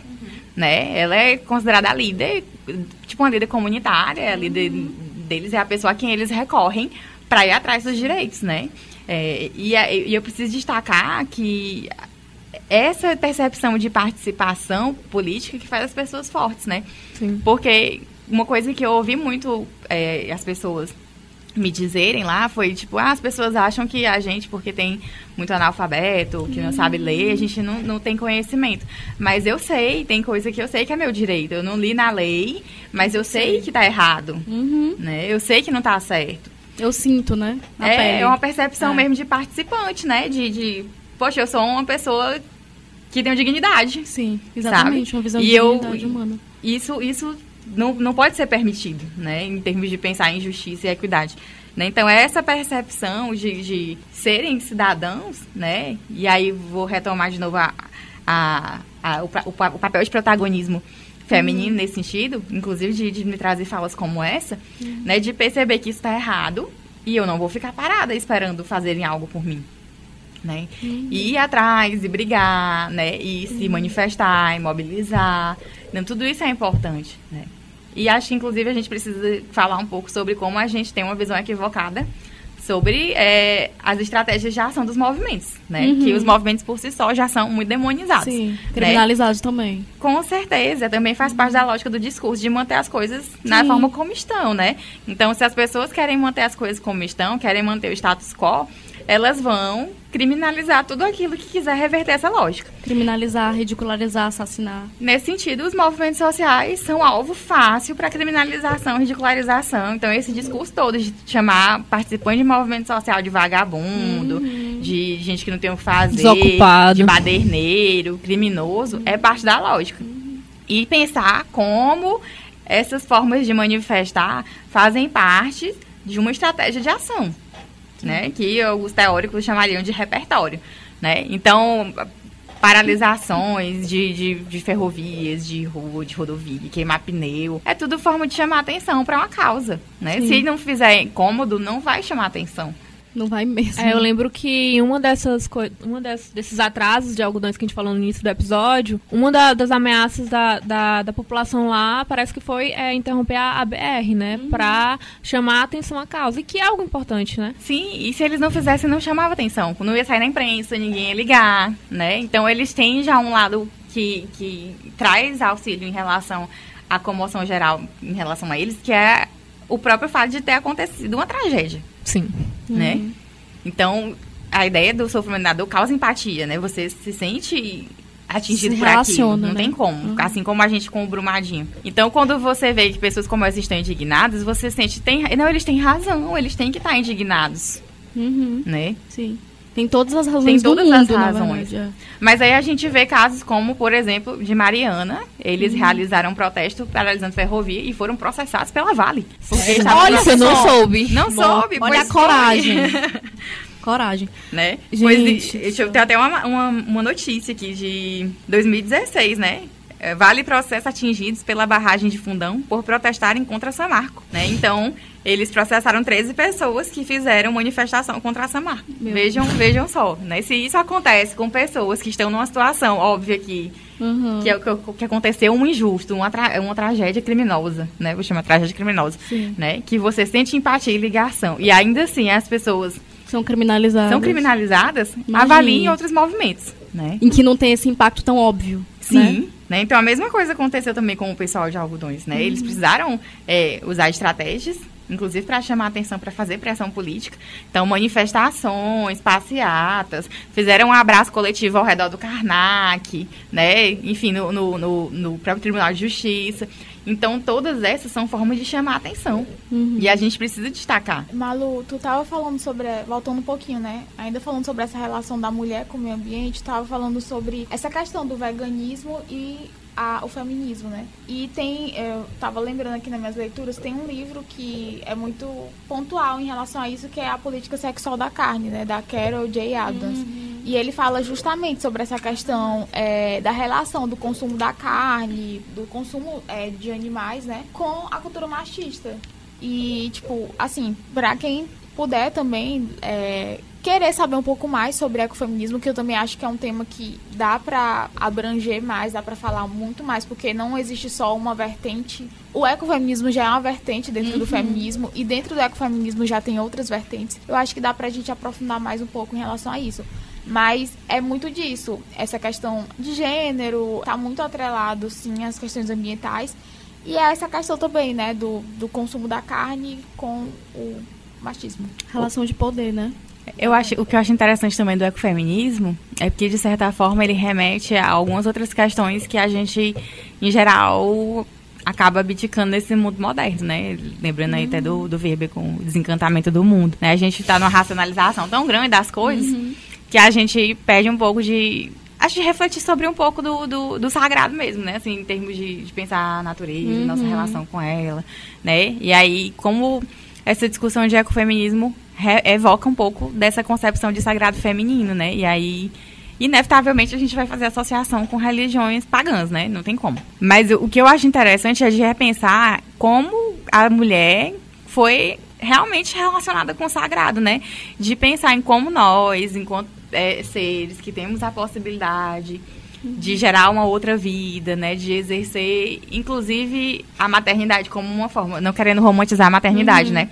Mas são as fêmeas, né, que, que geram, o, tirando algumas espécies, eu preciso falar dos cavalos marinhos, por exemplo. Sim. Né, mas enfim, como em geral na natureza são as fêmeas que, que dão a luz e amamentam, né, nos mamíferos no caso, mas que alimentam os filhotes, né, como a gente é capaz de gerar e manter uma vida e como isso dentro da, da criação da natureza como um todo é um, um fenômeno incrível, né, na verdade. A Sim. reprodução é um fenômeno incrível. E de associar as mulheres a esse, esse, a essa beleza da natureza, na verdade, uhum. né? De, da reprodução dos ciclos, né, da, das mudanças, das renovações, né, de pensar como a gente, na verdade, acho que o ecofeminismo evoca é, uma percepção de que nós, não só mulheres, mas também os homens, somos parte da natureza, Sim. né? A gente uhum. não é dono, dono. Nem sujeito de dominação da natureza e a natureza não existe para nos servir, nem para ser Nossa usada como nosso uhum nossa fonte de, de bel prazer, uhum. né? Não, não é essa lógica que a gente deveria incentivar, que é o que na verdade ocorre. Mas de pensar que a gente faz parte da natureza, faz parte dos ciclos, a gente é um elemento dentro desse contexto. Uh, bom, a gente usou a racionalidade para mudar essa lógica e dominar, e alterar, e fazer o que a gente quisesse. Os resultados a gente está vendo, né? Como é que, que estamos lidando com isso. Na verdade, a gente está destruindo o planeta. Mas eu, eu, li um tempo desse, agora eu não vou lembrar onde foi que eu vi isso, quem disse isso, mas que a natureza vai sobreviver a nós, né? A gente pode fazer o que quiser, a gente está destruindo, a gente vai destruir mais, vai perder muita coisa, vai trazer é, várias espécies da extinção, como a gente já fez, né? Tudo isso vai acontecer, mas a gente depende da natureza. Ela não depende da gente. É então, se a gente destrói tudo, a gente morre. Mas se a gente morrer, ela dá um jeito de se, ela se, se renovar, Pode ter certeza. de se reinventar. É. Ela é. dá as respostas, ela se reinventa também. É, é essa, essa, esse lance bem da questão da natureza permanecer enquanto o ser humano está acabando se destruindo, né? É também é muito utilizado até por clima, climatologistas que são que têm umas ideias muito, muito erradas. Eles acabam se apropriando dessa ideia para estar tá implantando um discurso de que tudo bem, vocês podem acabar com a ah, natureza, sim. que ela vai continuar se renovando. Ela vai, vai se virar, né? Vai tipo se virar, isso. vai continuar uhum. se existindo. O problema é que ela vai, mas a gente não. Exatamente. Eu acho que as pessoas precisam é... refletir sobre isso, né? Exatamente. Vocês estão afim de morrer? É. é. Tipo assim, a Amazônia pode ser destruída e daqui a uns 20 anos vai, vai seguir. Mas aí, tipo, ela vai ser, ela vai ser destruída, só que aí a gente vai também estar tá se destruindo junto. Sim. Então, assim. É, não, tu tava falando dessa questão da, da questão da natureza, com essa ligação do feminino e tal. E tem uma, uma teoria para isso, que é a teoria Gaia. Eu não sei exatamente por quem ela foi reformulada e tudo mais, mas ela diz exatamente isso, né? Que ela fala sobre essa conexão fisiológica das mulheres com o nascimento, a nutrição, essa questão da maternidade mesmo. É basicamente isso que tu falou, né? Só que tem esse nomezinho, né? Que é a teoria Gaia. E ela é muito utilizada mesmo para dar esse embasamento ao ecofeminismo. E, enfim, é, é um assunto muito é, interessante. É, preciso falar também que existem algumas correntes feministas que não gostam justamente do ecofeminismo por Sim. essa evocação, essa ideia de sagrado, né? De estar tá trazendo um, um, viés aí, sei lá, teológico para uma discussão que, é. enfim, que tá, algumas pessoas acham que isso pode não contribuir, na verdade, né? É. São análises diferentes, eu acho que se complementam. É, eu acho que eu até li sobre isso mesmo, porque, enfim, o feminismo, é, a gente fala muito de sororidade, não sei o quê, Mas cada um, e isso é válido, tem o seu pensamento, tem o seu ponto de vista. Tem muito disso, dessa questão de querer é, deslegitimizar. Desle- é, Deslegitimar. é, o discurso da, do ecofeminismo, porque, tipo, a gente tem, assim, uma certa é, enfraquecimento, assim, de alguma, de, de, sei lá, do feminismo interseccional, é, que acaba muitas vezes se perdendo, é, por exemplo, sei lá, o feminismo branco, ele tenta sempre mostrar que o feminismo negro tem, é bem diferente, é bem diferente, e, tipo, isso acaba ficando muito nessas questões sociais e, tipo, não deixando de lado essas outras questões, porque, tipo assim, a gente não. As mulheres, nós mulheres, não somos feitas só de diferenças é, sociais, né? É também, mas são outras diferenças e, tipo, também outras contribuições e outras é, singularidades, outras coisas que nos, nos conectam. Então, assim, eu acho que é, tem muito disso, dessa questão de, de querer deixar de lado essas outras questões, porque as- a gente às vezes se concentra mais nessas questões sociais. Tem- Que muitos feminismos acabam levando mais em conta. É, Eu acho que também é um pouco da modernidade, né? Que a modernidade Uhum. preza a Sim, racionalidade, então a gente vive um processo, inclusive, para se legitimar enquanto discurso, de ficar buscando a afirmação da ciência, né? Então, se foge um pouco disso, a gente já fica até com medo de, É. ah, é Sim. mais uma teoria também para não ser levada a sério. sim. Sim, é um pouco de medo. E digamos. também, é, e também de um pensamento colonizado também, né? Não deixa de não ser, porque a gente quando vê uma análise que é que é tem a ver mais com uma sabedoria ancestral e uma coisa diferente do que a gente está acostumado, né? Desse método hegemônico mesmo, assim, que que a gente costuma ter, a gente já fica assim meio tipo um- que nem um gatinho assim. Com medo de alguma coisa, Acuado. assim. Acuado, já, a gente já fica assim meio assustado. Mas são análises diferentes que a gente tem que perder medo também, sabe? Eu acho que críticas, qualquer análise, qualquer é, produção de saber, enfim, tá. E análises em geral e questionamentos tá sujeito, mas assim, eu acho muito massa. E também dessa coisa da gente é, questionar esse pensamento colonizador também, né? E voltar a questionar e buscar nossas sabedorias ancestrais mesmo, nossas avós, nossas bisavós, dos povos que, que das comunidades tradicionais, dos povos indígenas que estão aqui resistindo há mais de 500 anos, o que, é que eles têm para falar, o que, é que eles pensam sobre, será que eles querem trocar ou não? Entendeu? E como é que a gente pensa as relações com a natureza, com, com o nosso passado, assim, com outras formas de existir, sei lá.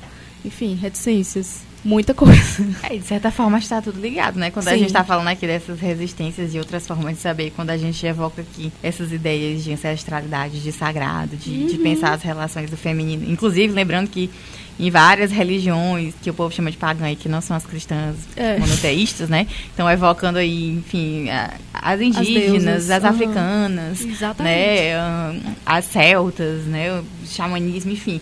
Várias religiões de, de povos que tinham uma ligação com a natureza têm uma relação diferente com o feminino, Uhum. né? E são as culturas que são subjugadas Exatamente. nesse processo é. de colonização, né? Então, que, é- de Não é certa acaso, forma, né? o projeto de desenvolvimento que a gente está falando aqui, né, que Aham. saiu dessa matriz europeia, atinge todas essas pessoas, né? Com então, certeza. todos esses discursos são subjugados nessa lógica da Uhum, modernidade, né? sim. Tanto a gente está falando do feminismo, né? A gente está falando da natureza, a gente está Uhum. falando de desenvolvimento, de meio ambiente.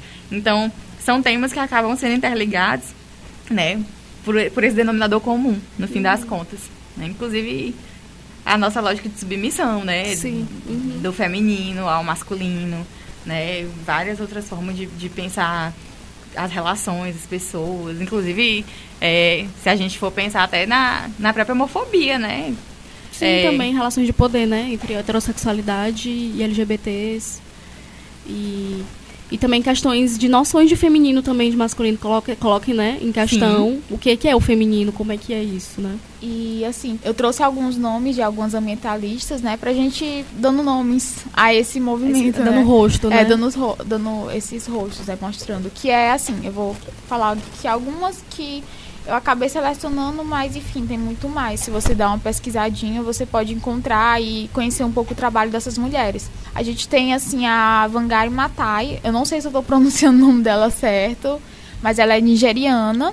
ela foi importante nos anos 60. Depois dela cursar biologia nos Estados Unidos, ao ser selecionado pelo programa do governo na Nigéria, estava lá, né, estudou biologia e voltou para a Nigéria e teve uma outra perspectiva sobre os danos ambientais em seu país e também é, sobre o direito das mulheres. Então, basicamente, ela atuou nessa questão também do ecofeminismo, né? Porque ela atuou não só nessa questão ambiental, como também é, de ensinar as mulheres quenianas a plantar novas árvores em áreas desmatadas e a, e a obter também uma renda sustentável, né?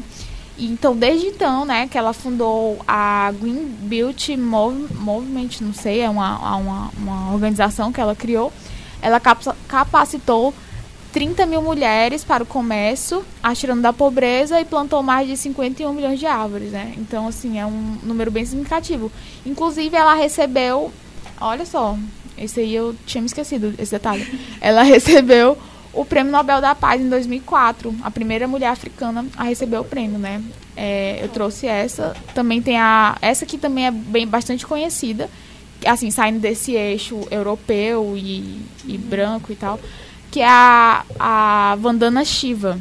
Ela é uma estudiosa ambientalista indiana e ela tem liderado a campanha para dar valor às práticas locais tradicionais sobre soluções uniformes, vamos dizer assim, tipo, tem a ONG dela, né, que é é basicamente um movimento nacional para proteger sementes nativas para a agricultura e promover práticas orgânicas do comércio justo. Além disso, ela oferece uma nova percepção do papel das mulheres particularmente no mundo em desenvolvimento, né? Ela tem também essa questão de desenvolvimento sustentável, mas de um certo modo é, colocando a mulher como uhum. protagonista daquela situação. A gente tem também outra que outra africana, né, que é da do país Gâmbia, Isa, Isato Sevácia. Enfim, gente, eu tô falando tá muito tá errado. isso, viu? tô falando muito errado o nome dessas mulheres, mas enfim. A gente ela... vai botar elas embaixo É, dicas. exato. Vamos botar depois nas referências, vocês vão estar tá vendo. Mas ela foi forçada a abandonar a escola ainda jovem, né? Falando um pouquinho do, da, da história dela. Mas isso não não significou que ela estava alheia a tudo que estava acontecendo e ela buscou outras alternativas para ter conhecimento, né? Ela teve uma, na verdade, ela teve uma iniciativa, vamos dizer, revolucionária dentro do grupo dela, dentro da comunidade dela, que era a reciclagem para transformar esse desperdício, né, em riqueza, né? As mulheres recolhem os materiais recicláveis e os levam em um centro onde separam plásticos e transformam em sacos, tapetes, bolsas e muito mais. Então, tipo, é também aquela ideia de, de desenvolvimento sustentável, né? Trazendo esse protagonismo para a mulher. E aqui no Piauí a gente também tem mulheres ambientalistas, ambientalistas e mulheres que estão à frente é, de movimentos sociais voltado para o social, para o econômico, mas também para o ambiental.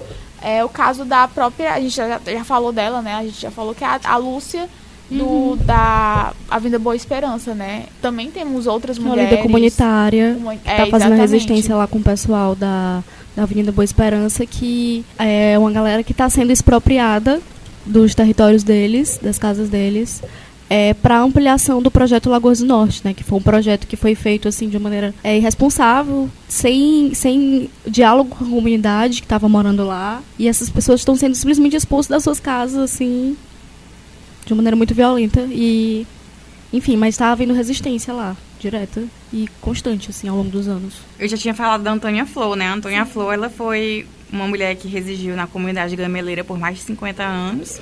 Ela resistiu quando o novo proprietário da terra, né, queria obrigar as famílias que ali moravam a sair das suas casas. É, reivindicando o direito de, de continuar no local, entrou para a resistência, ele luta pela reforma agrária, como eu já falei, né? É, a gente tem, vou, vou, citar alguns outros casos, né, como o da dona Nilce, Nicinha, né, que é ativista de direitos humanos, junto ao movimento dos atingidos por barragens, que é o MAB, né, que é um movimento que é bem articulado no Brasil todo. É, ela atuou na denúncia de violações de direitos humanos, na construção da usina hidrelétrica de Giral, em Porto Velho. Hum, acho que, que a gente pode falar também alguns exemplos que a gente não conta tanto, mas de resistência importante, né? A, a Teresa de Benguela, que foi uma lida quilombola, que viveu onde hoje é o Mato Grosso, no século XVIII. Né? Ela foi esposa do chefe do quilombo do Piolho, ou também chamado de quilombo do Caritererê, na fronteira entre o Mato Grosso e a Bolívia. Quando o marido dela morreu, a Teresa se tornou a rainha do quilombo e resistiu à escravidão por duas décadas. Né? A gente precisa relembrar esses, esses nomes de pessoas que não são tão conhecidos, né? É, inclusive, lembrando do exemplo da Esperança Garcia aqui no Estado, né? Que a gente está falando de lutas por direitos humanos, apesar de não ser é, em relação ao tema do meio ambiente, como a gente está discutindo, nem território, nem enfim. Mas é, outros nomes que a gente acaba não, não citando. E por fim, é, relembrar a história da Paula, né? Que eu não sei se vocês viram, mas saiu em alguns portais de notícia. Porque eu não sei se vocês sabem também que a Serene lá da Vale não, não soou, né? A, Serene que era pra estar tá avisando o pessoal de que estava acontecendo e tal, não soou. E aí, o que foi que aconteceu? A Paula, que era uma moradora lá da região, ela simplesmente viu a lama chegando. Ela estava num ponto mais alto da cidade viu a lama chegando e ela pegou a moto dela e saiu correndo para avisar as pessoas da população. Ah, eu acho que eu vi essa história. Ah. E aí muita gente foi salva por causa da Paula. E aí se fala que não teve a Serene, não teve o alarme, mas teve a Paula. Entendeu? E aí, assim, diante disso, assim, muitas outras resistências, pequenas resistências, pequenos movimentos que salvam vidas como esses, estão tendo por aí, assim.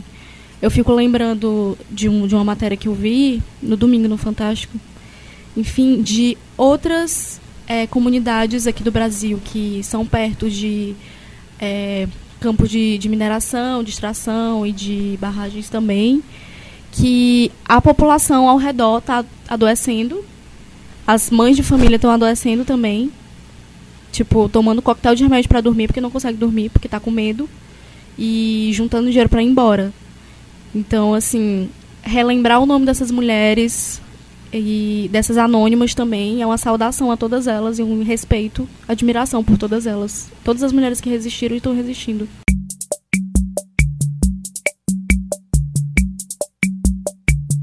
Então, Malu, é, por fim, de todas essas coisas que a gente falou aqui sobre mulheres, sobre relação com a natureza, sobre relações de poder, sobre capitalismo, sobre indústrias, crimes, o que, o que a gente tem de possibilidade a partir daí?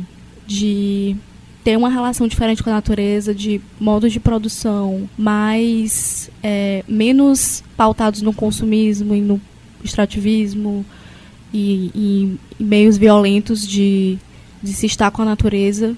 O que, que a gente tem assim de possibilidade para agora e para o futuro mais distante? É uma pergunta complicada, né? Mas que, que assim, diversas pessoas têm se ocupado de pensar em respostas para uhum. essas alternativas, né? Eu acho que, primeiro, uma coisa que precisa ficar bem estabelecida, eu acho que é nosso nível de participação na sociedade, uhum. né? Primeiro, a gente não deve ficar inerte, né? A gente não deve ficar inerte esperando que outras pessoas decidam por nós. Uhum. Acho que esse é um primeiro ponto. A gente, a gente precisa se envolver nessas Nessa questões. Uhum. Sim, a gente precisa é, se mobilizar, precisa fazer formação, a gente precisa debater e precisa exigir que as coisas mudem. Né? Acho que esse é um primeiro passo. Em relação, não só à legislação, mas da forma como a gente trata todas essas questões, né? É, como é que a gente lida com isso? E aí, outra parte, é, existe uma necessidade de mudança cultural.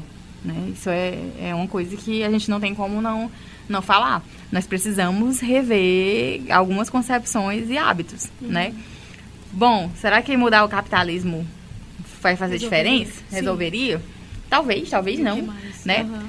Talvez repensar talvez, o próprio capitalismo, né? sim. né? Tal, uhum. Como a gente falou aqui, que o capitalismo está se reinventando, sempre se reinventa, ele muda. Isso é, uhum. É, é fato, é óbvio. A gente tem já várias fases do capitalismo aí avançando. Né? Eu lembro que, que vi uma vez uma discussão, eu sou péssima de memória, eu não vou lembrar o nome do autor de novo, mas ele estava falando que o capitalismo, ele de certa forma, ele espelha um pouco os lemas da Revolução Francesa, né? Uhum. Que no primeiro momento ele ele estava muito partindo do pressuposto da, da liberdade, né? E que ele nessa fase agora de, de capitalismo financeiro, ele se igualaria mais aos pressupostos da igualdade e que a gente precisa construir um, uma forma nova de capitalismo que tente chegar mais perto da fraternidade. E esse autor apontava, tipo, a economia solidária como uhum. uma, uma, forma de, de, a gente chegar nesse estágio, né? E que uhum. talvez isso melhorasse um pouco as relações que, que decorrem dessa nossa lógica de produção. E aí eu acho que isso passaria, obviamente, não só pela economia solidária em si, né? Enfim, mas como nossa lógica de relação com os objetos, com os bem materiais. Uhum. Né? É, e aí pensar o consumismo é sem dúvida nenhuma uma coisa que a gente precisa fazer, né? É, a gente consome muito sem necessidade, né? De muitas são necessidades criadas, não são necessidades uhum. de fato, né? E a gente acaba com isso demandando uma lógica maior de exploração da natureza para a produção dos bens e a gente gera muito mais rejeito, né? Resíduos, rejeitos, lixo, como queiram chamar. Apesar de, doutrinariamente falando, existem diferenças, mas enfim. Mas a gente gera um, um, um, produto que não tem uso e que a gente precisa descartar. E isso vai para algum lugar. Né? Isso é poluição. Uhum. Então a gente acaba degradando o meio ambiente também quando a gente não tem onde descartar esse monte de coisa que a gente consome e, e joga fora. Né?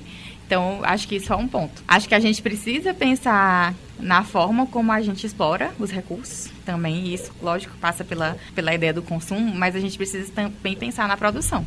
Uhum. Né? Então, repensar as formas de produzir, né? E talvez uma alternativa que tem se apontado muito seja a gente sair um pouco dessa ideia da globalização e de compartilhar os mercados e pensar nessa lógica de exportar e importar e tentar se aproximar mais dos mercados locais que isso traria um impacto muito menor em termos de, de, de meio ambiente, de social, econômico, enfim. Mas que poderia melhorar uh, essas nossas formas né, uhum. de, de conviver com, essa, com esse mercado. Né? Então, tentar fazer uma aproximação com o local, né, com o que está próximo a nós, em vez de trazer essa escala planetária para essas relações comerciais. Uh, existem outras alternativas que a gente até já falou um pouco, como, por exemplo, essa questão da exploração animal, por várias questões, tanto morais e éticas de pensar o bem-estar animal, né, mas em relação mesmo a também os impactos que a produção em grande escala, né, desses alimentos traz de impacto para o meio ambiente estava lendo uma matéria de desse que falava que o futuro, o aquecimento global, as mudanças climáticas, uhum. enfim, é, é, não teriam como melhorar sem a gente parar de consumir carne, né? Por conta uhum. dos impactos que a produção, é, de, de a criação gado, de gado né? traz realmente sobre o meio ambiente, né? E aí a gente tem alternativas, como a própria FAO, né, no, da ONU, é, colocando os insetos, por exemplo, como alternativa proteica, né, que podem ser alimentos do futuro que não são alimentos que a gente aqui no Ocidente não tem costume de, de consumir, mas que trazem uma carga nutritiva muito grande e teriam um impacto menor né, em termos de produção e poderiam ser uma alternativa viável, né? Então, assim, acho que a gente precisa pensar realmente na forma como a gente faz as coisas, né? Acho que esse é um ponto que a gente precisa destacar e não se esquivar da responsabilidade pessoal também, né? Óbvio que a gente tem uma participação pequena nesse processo, né? Que, como a gente já tinha falado antes, né? Que dentro desse, desse esquema todo a gente é formiguinha, uhum, né? Sim. Mas a gente faz parte do, do processo, né? A gente não pode esperar que outras pessoas decidam por nós, né? A gente precisa se envolver e se mobilizar. Uhum. Acho que esse é um ponto, acho que um dos pontos que eu, que eu uhum. considero mais importante.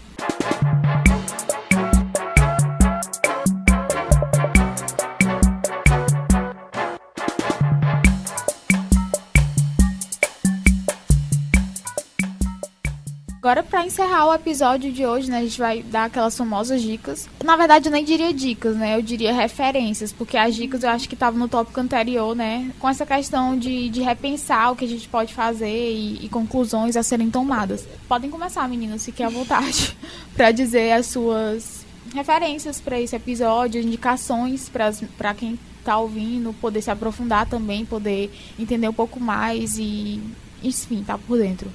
É, eu vou dar duas dicas é, mais voltado para a questão dos desastres mesmo, que a gente conversou e tudo. É, para as pessoas entenderem um, um, pouco, assim. O documentário tinha gosto de perfume, Bacarena os crimes ambientais impunes, produzido pelo Brasil de Fato. A gente vai botar o link aqui embaixo. E uma matéria do The Intercept, os mortos de Brumadinho custo mais barato para Vale. O que importa mesmo é a China. Para as pessoas terem uma noção da gravidade, na verdade, desses, desses crimes ambientais recentes queria falar do, do canal Tese 11, que a Malu também tinha falado. É, da Sabrina. É, gente, o canal é muito massa. Eu vou botar aqui dois, dois links de dois vídeos muito bons sobre esse, esse tema.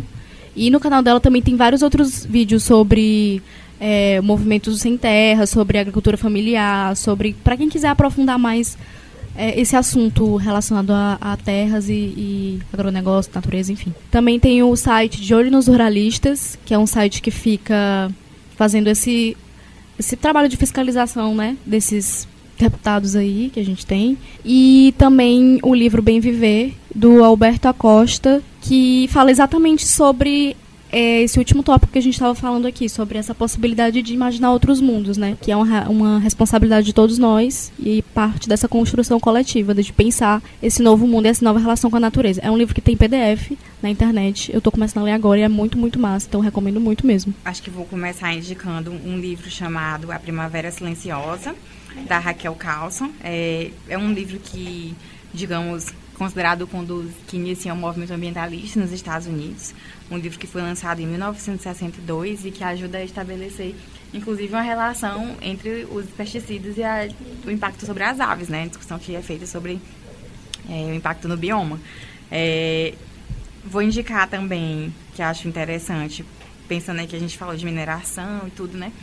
Ler um, ver um documentáriozinho chamado Enquanto o Trem Não Passa, né? É, tem, tem disponível no YouTube, enfim, é de fácil acesso.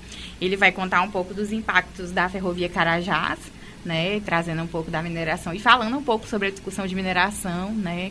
Acho que é interessante para as pessoas começarem a debater os impactos, inclusive da mineração, como é uma atividade, um empreendimento que causa um impacto socioambiental enorme, terrível. Vou indicar também dois livrinhos que acho interessante para a gente discutir sobre natureza e meio ambiente, sociedades tradicionais, uhum. povos tradicionais, né? É, e território em si, a ideia de território, de como é importante para a gente pensar essas relações. Primeiro, o livro Territórios Sociais e Povos Tradicionais no Brasil, do Paul. E o segundo, O Mito Moderno da Natureza Intocada, do Antônio Carlos Santana de Eggs, né? Que são livros que eu acho que, que podem trazer uma contribuição no entendimento dessas questões também, de, de repensar, né? Tem um, um documentáriozinho, já que a gente falou de consumo, né, de, de capitalismo e tal. Tem um que é bem clássico, acho que muita gente conhece, mas que eu acho interessante de ver, que é o História das Coisas, né? É um videozinho também, um documentário fácil de, de fácil acesso, também está disponível, acho que nas plataformas como o YouTube, fácil e, e acho que interessante para para pensar um pouco, né, sobre esse, essa nossa forma de vida, né, de como é que a gente lida com, com, com as coisas. Acho que, que eu preciso falar também de um tema que a gente acabou nem, nem tocando tanto no assunto, mas que acho importante, que é o da justiça ambiental, uhum. né? É, a, que é uma discussão que é feita como a gente é, reparte os ônus sobre o meio ambiente de forma desigual, né? Que quem acaba sofrendo mais com os impactos ambientais são as pessoas mais pobres, uhum. né? A conta fica sempre sendo paga por quem é mais desfavorável. Uhum. Acho que a gente falou um pouco disso quando a gente falou na na lógica da colonização, né, dos outros países querendo uhum. usar nossos recursos e ditar a forma como a gente deve fazer, né? Então, aí eu indico livros do Henri Axelrod, né? Acho que o que é justiça ambiental é importante. E acho que é isso. Estou falando muita coisa já. Eu lembrei de uma dica. É, todo mundo conhece o documentário Ilha das Flores, né? Uhum. E, na verdade, aquilo ali é uma mentira, né? É uma ficção misturada com realidade.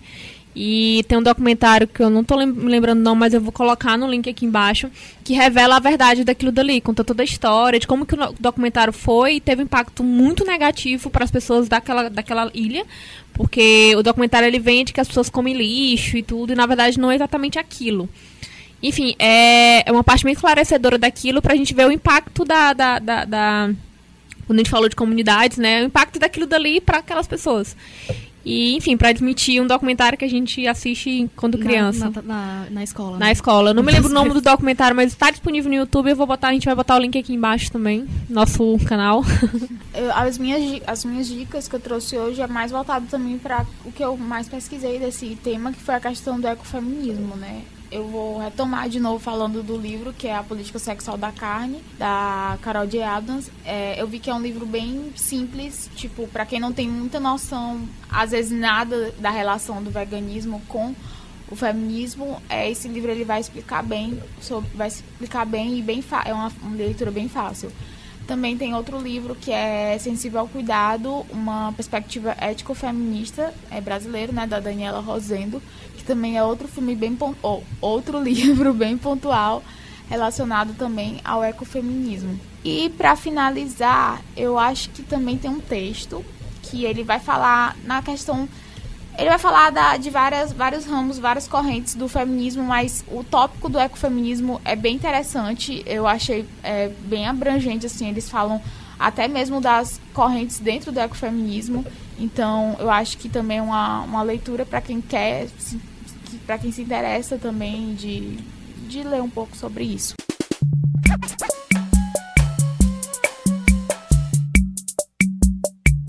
Bom, gente, a gente fica por aqui. A gente quer agradecer muito a presença da Malu, né? É, espero que tenha outras também, outras, outras entrevistas com você, outras participações no nosso podcast. Foi uhum. muito bom, foi muito esclarecedor. esclarecedor. Muito obrigada, Malu. Obrigada. Espero que você tenha gostado também da experiência. Ai, meninas, adorei. Obrigada pelo convite, né? Eu fiquei muito feliz. Eu, eu já acompanho o Malamanhadas, né? Então. Que honra. Me, me achei agora. é, mas é isso, agradecer o convite, é, convidar todos que estão ouvindo a reflexão, né, de, de repensar mesmo. Acho que a gente precisa botar a cabecinha para trabalhar. É. Eu sei que é, é, bom estar no sosseguinho da, da nossa existência. É boa a nossa bolha, mas... É boa, é. mas a gente precisa é se boa, movimentar no mundo. É, é boa, mas ela mata, né? Sim. Pesado, mas, mas é isso, faz parte, responsabilidade nossa e obrigada por ter contribuído. Eu que agradeço. Até uma próxima. Até.